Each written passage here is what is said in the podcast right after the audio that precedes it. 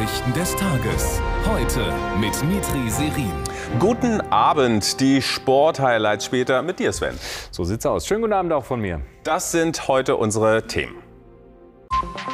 Illegale Einwanderung und die Suche nach Lösungen. Innenministerin Faeser erweckt jetzt doch stationäre Kontrollen an den Grenzen zu Polen und Tschechien.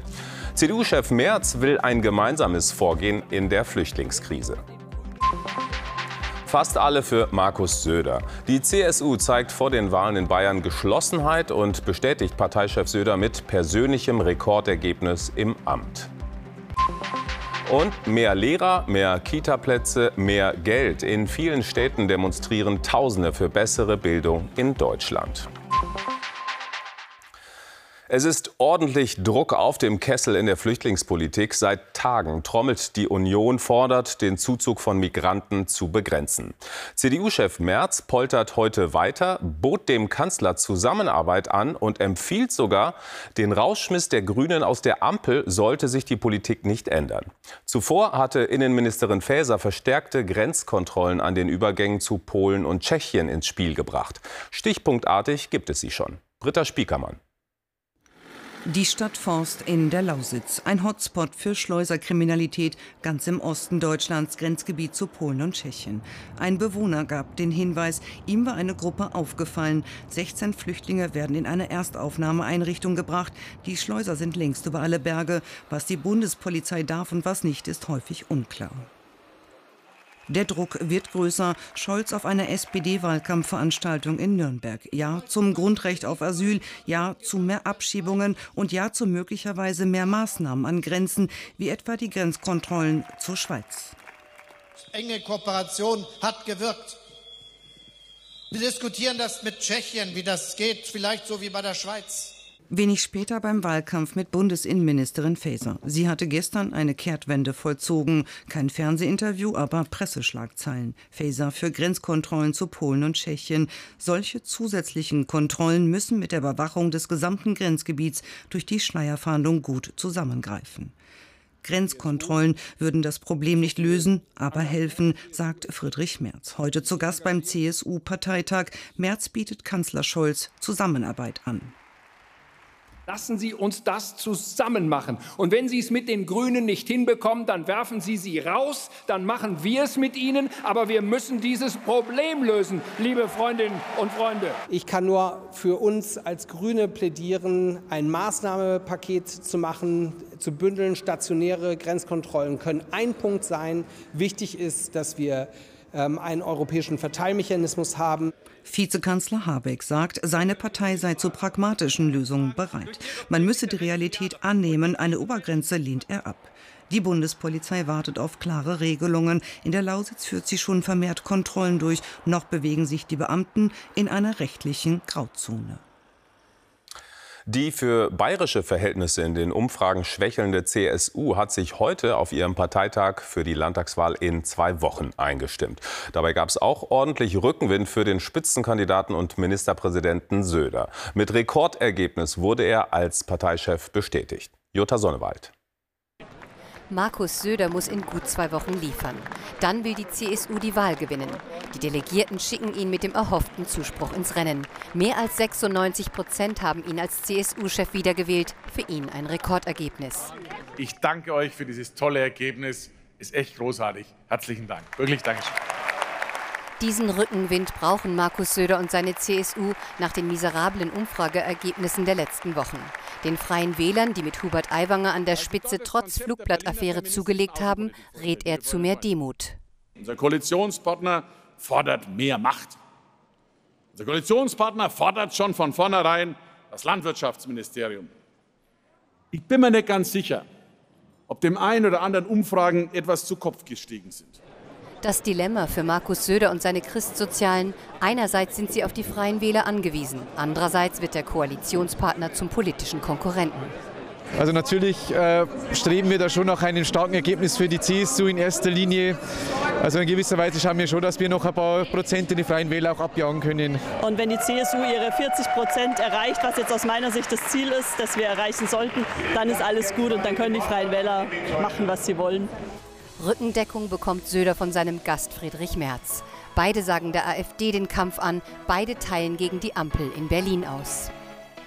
Und diese Ampel, meine Damen und Herren, liebe Freundinnen und Freunde, hat den Tiefpunkt, jedenfalls den vorläufigen Tiefpunkt ihres Ansehens in der Bevölkerung erreicht.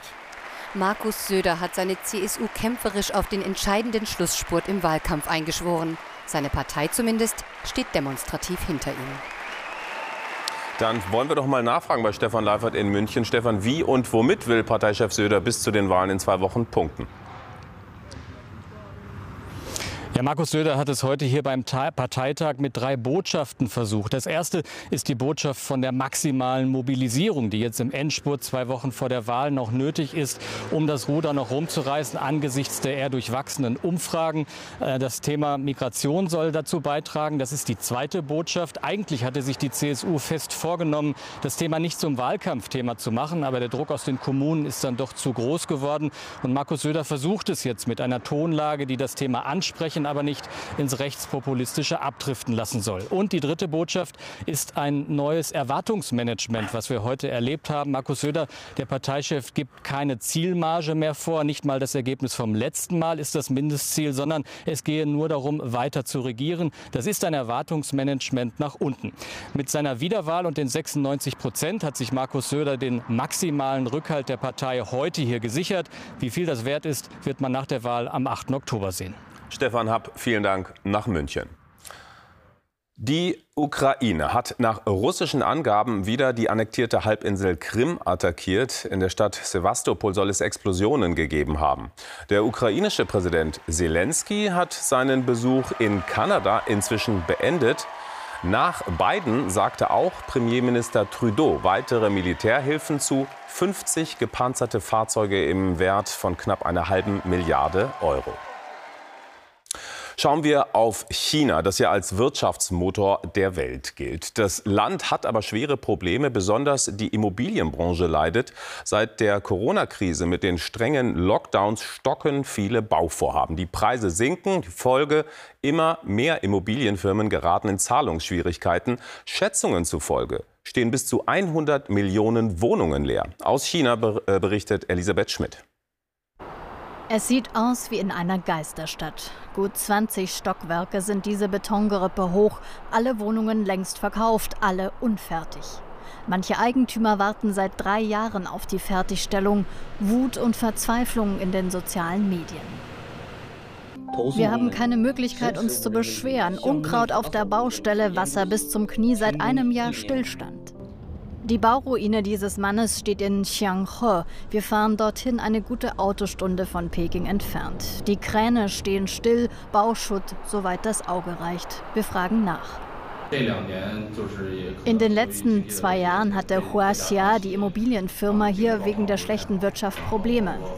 Huaxia und der größte Immobilienkonzern Evergrande sind fast pleite. Das verursacht viele Bauruinen und dem Staat ein großes Problem, denn der Immobiliensektor ist in China für ein Viertel der Wirtschaftskraft verantwortlich. Die Gesamtauswirkungen sind noch gar nicht abzusehen. China war äh, in den vergangenen Jahren äh, eigentlich fast immer ein äh, Wachstumsmotor, vielleicht sogar der große Wachstumsmotor in der Weltwirtschaft. Das ist erstmal ein wenig vorüber. Äh, das merken vor allen Dingen die Rohstofflieferanten und äh, auch unsere Industrie wird es merken, dass in China nicht mehr so viel äh, eingekauft wird wie gewohnt. Chinas Staatsführung schaut bislang zu. Spekulationsgeschäfte werden als eine Erfindung des westlichen Kapitalismus abgelehnt. Ein gefährliches Spiel für Chinas sozialen Frieden und für die Weltwirtschaft. Schüler, Lehrer, Eltern, ganze Familien sind heute in vielen deutschen Städten auf die Straße gegangen und haben nichts weniger als eine Wende in der Bildung gefordert. Konkret Schluss mit dem Lehrermangel, Schulen und Kitas renovieren und besser ausstatten. Weil all das kostet, fordern die Demonstranten und auch der Deutsche Gewerkschaftsbund dafür mindestens 100 Milliarden Euro. Aus Berlin Stefanie Gargosch. Es geht um ihre Zukunft und die Deutschlands. Tausende kamen zum bundesweiten Bildungsprotest, wie etwa hier in Berlin. Dabei auch viele Kinder, die ihr Recht auf Lernen einforderten. Also ich finde es blöd, dass sehr viel Unterricht ausfällt, weil so viele, so wenig Lehrer sind. Ich möchte auch Unterricht haben und nicht nur ähm, zu Hause sitzen oder in die Notbetreuung gehen. In allen 16 Bundesländern gab es Proteste, demonstrierte ein breites Bündnis für eine Zeitenwende auch in der Bildung. Die Organisatoren sehen die Bundesregierung mit in der Verantwortung. Wir wollen wirklich ein anderes System in Kita und Schule haben. Dazu braucht es mehr Personal. Wir fordern eine Ausbildungsoffensive für Lehrkräfte und Erzieherinnen und auf jeden Fall mehr Geld. Ein Sondervermögen von 100 Milliarden Euro. Bildung gehe jeden an und die Probleme in der Schule seien die Probleme aller Menschen in Deutschland.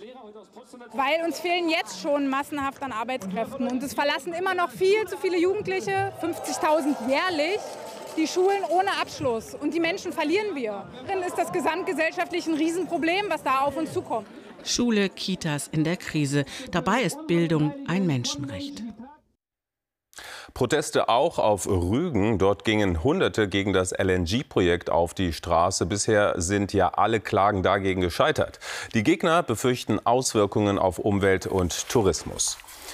Gebaut wird im Nordosten von Rügen. Im Hafen von Mukran entsteht das eigentliche Flüssigerdgasterminal. Teil des Projektes ist aber auch eine Pipeline zwischen Mukran und Lubmin. Anne Stadtfeld und Bernd Mosebach dazu. Umweltaktivisten sind auf das Hafengelände von Mukran auf Rügen vorgedrungen. Die Polizei muss die Blockade auflösen. Die Demonstranten wollen verhindern, dass hier ein Terminal für verflüssigtes Erdgas entsteht. Sie sind gegen Energie aus fossilen Brennstoffen. Das Methan in Gas ist vielfach schädlicher als CO2. Das heißt, äh, diese Aussage, dass Gas eine saubere Brückentechnologie ist, ist einfach eine Lüge. Die Bundesregierung hält das Projekt für alternativlos. Am Hafen Mukran sollen künftig Tanker LNG anlanden und über eine derzeit im Bau befindliche Pipeline das Gas nach Lubmin bringen. Hier soll es Anfang 2024 ins Netz eingespeist werden. Auf Rügen regt sich seit Monaten heftiger Widerstand. Es ist nicht nachgewiesen, dass es einen Bedarf dafür gibt. Und es ist auch nicht notwendig. Rügen ist eine Insel, braucht eine Insellösung. Und wir sind nicht diejenigen, die andere hier versorgen sollen. Die LNG-Gegner der Insel befürchten vor allem Einbußen der Tourismusbranche. Der Bürgermeister von Sassnitz, Leon Kreusche, hält dagegen. Der Hafen Mukran gehört größtenteils seiner Gemeinde. Für ihn ein Wirtschaftsfaktor. Wir waren nie der touristische Standort, sondern waren immer im Prinzip ein Industrie- und Gewerbestandort durch Fischindustrie, durch andere Sachen. Ähm, das gibt es in der Form nicht mehr, also müssen wir uns umorientieren. Und wir haben den Standort Mukran, den gilt es zu entwickeln. Mehrere Klagen gegen das Projekt sind bisher abgewiesen worden. Weitere sind angekündigt. Der Protest auf Rügen reißt nicht ab. Jetzt zu Protesten ganz anderer Art. Bei Eritrea-Veranstaltungen in Deutschland kam es zuletzt vermehrt zu gewaltsamen Ausschreitungen. Befürworter und Gegner des eritreischen Regimes gerieten aneinander. Eritrea liegt im Nordosten Afrikas. Seit seiner Unabhängigkeit vor 30 Jahren ist das Land eine Diktatur. Oppositionelle sind brutalen Repressionen ausgesetzt. In Deutschland leben etwa 80.000 Eritreer, so viele wie in keinem anderen europäischen Staat. Über den Konflikt zwischen regimetreuen und Gegnern Sandra Susanka. Knapp 230 vorwiegend junge Männer, Gegner der Regierung in Eritrea, protestieren am vergangenen Samstag in Stuttgart. Bewaffnet mit Metallstangen und Holzlatten schlagen sie auf andere Eritreer ein. Sie werfen ihnen Nähe zur diktatorischen Regierung des afrikanischen Landes vor. So wie hier entlädt sich momentan der Konflikt zwischen Regimeanhängern und Gegnern weltweit.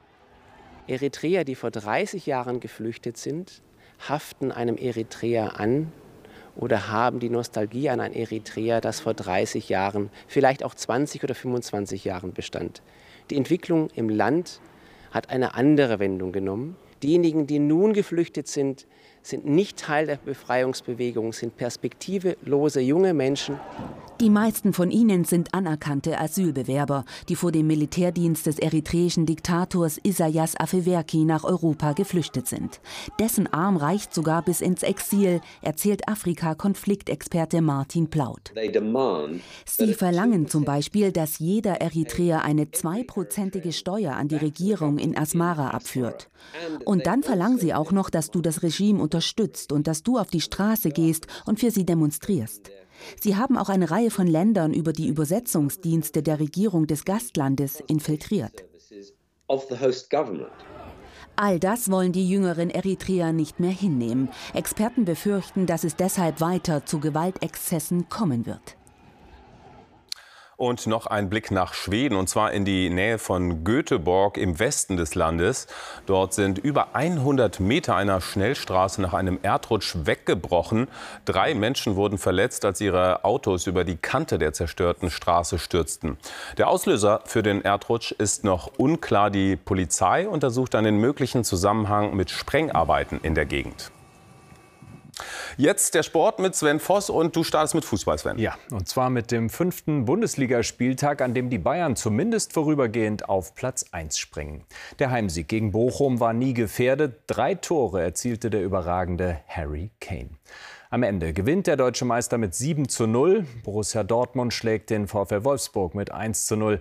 Nach dem Champions League-Debüt am Mittwoch verliert Union Berlin zu Hause gegen Hoffenheim mit 0 zu 2. Heimniederlage auch für Gladbach gegen Leipzig. Ein Treffer von Timo Werner reicht den Sachsen. Augsburg dreht das Spiel gegen Mainz und gewinnt mit 2 zu 1. Bereits gestern besiegte der VfB Stuttgart Aufsteiger Darmstadt mit 3 zu 1. Das Abendspiel bestreiten Bremen und Köln. Morgen noch zwei Spiele.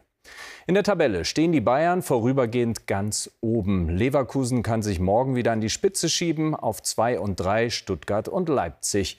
Dortmund auf 5. In der zweiten Tabellenhälfte klettert Augsburg auf Platz 11, Darmstadt und Mainz auf den Abstiegsplätzen.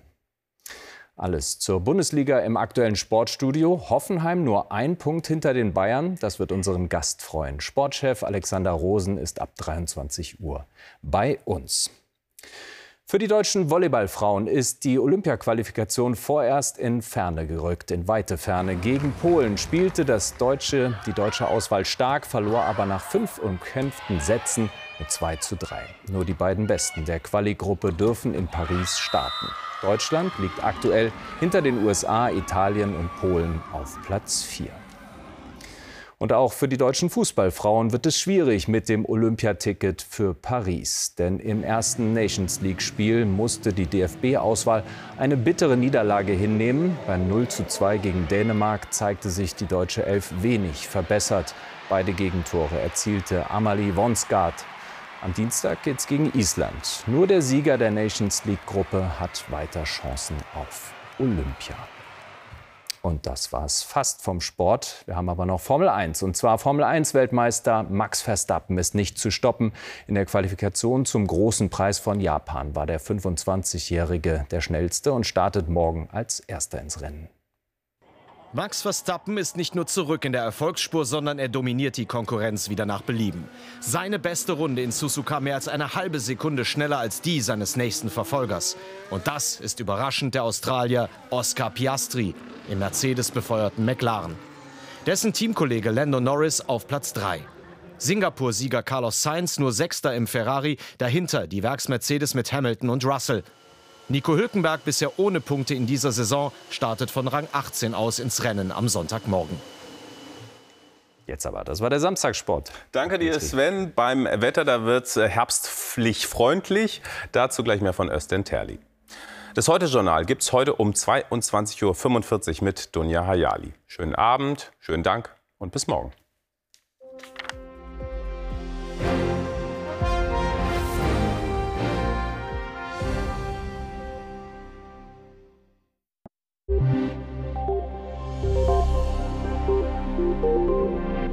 Schönen guten Abend und herzlich willkommen zum Wetter. Zum heutigen Herbstbeginn dehnt sich ein Hoch aus und beruhigt das Wetter. Und zwar kommt das vom Südwesten her und schiebt die Tiefs allmählich ostwärts. Und äh, so wird es deutlich sonniger in den nächsten Tagen.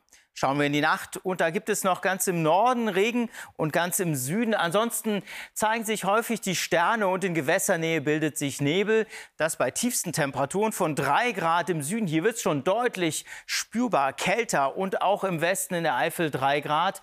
An der Nordsee und an der Ostsee ist es deutlich milder mit 12 Grad. Hier wärmt das Meer nach. Morgen dann in der Mitte kompaktere Wolken, die lösen sich dann im Tagesverlauf auf. Und dann gibt es so viel Sonnenschein wie im Westen oder im Südwesten Deutschlands. bei höchsten Temperaturen von 22 Grad am Oberrhein und 16 Grad an den Alpen. Aber häufig sind die Temperaturen um die 20 Grad angesiedelt.